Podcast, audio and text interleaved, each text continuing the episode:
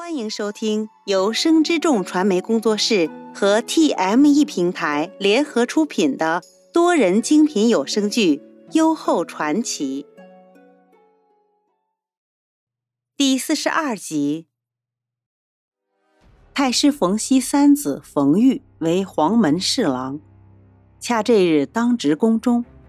等他得了内宫消息，亦是大惊失色，于是急忙着人快马加鞭。往洛阳给冯熙报讯。洛阳城内，因太子开府在即，这几日冯熙与穆亮已是席不暇暖，忙碌十分。得了邺城行宫消息，冯熙一个踉跄，险些跌倒在地，幸得近身仆役将他扶稳。长子冯旦见父亲如此举动，便急忙近前搀扶冯熙坐定。便关切道：“父亲，三弟来信，所谓何事？”冯熙长叹一口气：“唉，你那阿妹怎可如此糊涂啊！”言语间，便将冯玉的信递给了冯旦。冯旦阅罢书信，瞬即转了面色。皇后在闺中之时便恃强好胜，此番被那李贵嫔夺了至宫之权，定是心内恼怒，才会做出这样的不智之举。如今先太皇太后已然薨逝，又有谁可保她平安啊？冯熙本为三朝重臣，素来行事稳妥，处事不惊，可此时牵涉嫡女，又是举足兴衰之所在，一时也慌了心神。他摇了摇头，感叹道：“当年先太皇太后选了你三个阿妹入宫，皇后心思臣服，皆不及妙莲。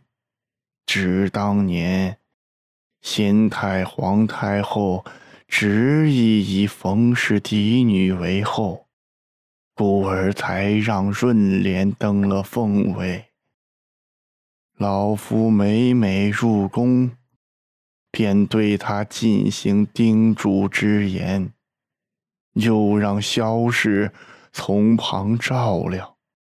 不料老夫所虑之事，仍避无可避。冯旦与冯氏为异母同胞，此时心内亦是无奈，竟不知如何相劝。父子二人一时无语，室内真落有声。可冯熙毕竟宦海沉浮多年，半盏茶后，他开了口：“刚才老夫细细思忖，你阿妹纵是骄横，却非歹毒之人。若说他李夫人行责罚之举，老夫……”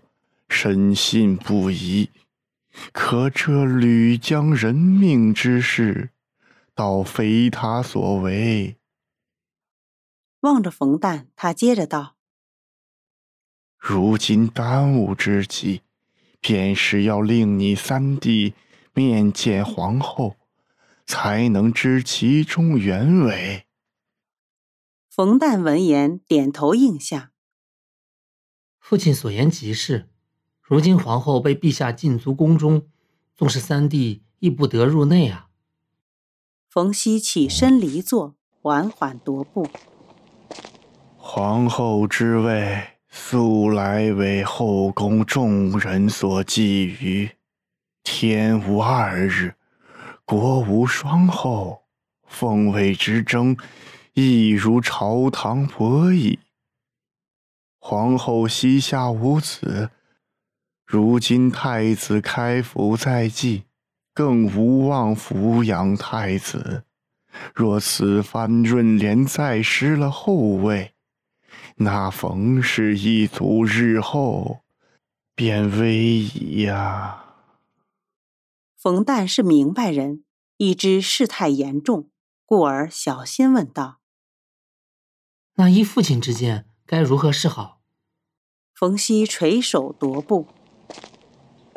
睡儿聪慧过人，应物绝伦。天下如今这样看重太子，只要睡儿坐稳太子嫡妻之位，日后必可登上凤位。冯旦心内一惊，父亲之意是要置皇后于不顾，只保睡儿前程。冯熙摇了摇头。睡儿是我冯氏全族未来的希可陛下正值春秋鼎盛之年，如今自是不可令皇后之位落到他人手中。于公于私，皇后。断不容有失。冯熙忽地止了脚步。思政，你可知道那秦庄襄王因何登上大位？冯旦听他忽然提及秦庄襄王，心内亦是一怔。战国之际，秦国公子异人以质子之身入了赵国，遇商人吕不韦。认定一人奇货可居，便赠以重金美人，与之共谋大位。吕不韦以千金助一人回秦，又说服秦孝文王宠妾华阳夫人之子，引一人着楚服见华阳夫人。因华阳夫人思念故国，故而感动十分，遂收一人为义子，并将其改名子楚。华阳夫人在秦孝文王面前大赞子楚，令其得立太子。后秦孝文王崩逝，子楚即位，即秦庄襄王。此段历史载于《汉书》，亦使众人皆知。见冯诞一脸狐疑，冯熙解释道：“如今陛下定是恼怒于皇后。”若无人从旁化解，皇后困境便无力可解。现下里可助皇后之人，只有昭仪。缓步走回席边坐定，他继而又道：“陛下如今独宠昭仪，若老夫将睡儿交于昭仪调教。”不但皇后困境得解，便是睡儿亦可坐稳太子嫡妻之位。冯旦此时全然知晓冯熙之意，睡儿之于昭仪，便如一人之于华阳。可他心中仍觉惴惴不安，犹疑道：“父亲，那昭仪虽说名义上为我冯氏女儿。”实则与他并无半分交往，他又岂会真心相助？冯熙摇了摇头。此女可享专房之宠，除去她神似先太后，必定还有她过人之处。她以我冯氏之女得以进位昭仪，便不能坐视皇后身陷困境。可谓同气连枝，一荣皆荣，一辱俱辱。若是被那李氏得了銮位，与他又有何异？冯旦听闻冯熙之言，安下心来，于是颔首道：“还是父亲思虑周全，儿子这便着人为父亲备下车马，往邺城面圣。”却见冯熙摇头道：“老夫若此时面圣，陛下定认为老夫欲为皇后开脱；反令陛下生厌，那就适得其反了。毕竟一母胞妹，冯旦心内担忧冯氏，又问道：‘那皇后？’不等他问完，冯熙便打断道。”皇后自幼骄纵，此番被陛下禁足，可令她长长教训。日后行事亦可谨慎稳妥些。邺城宫内，贵嫔夫人李氏一脸春风得意之情。宫室之内燃了李氏最爱的和蕊香，但见她歪在席榻之上，禁闭还丹随侍一旁。这几日，袁弘下了朝便来相伴李氏，对他关切备至。李氏心内自是欢喜十分。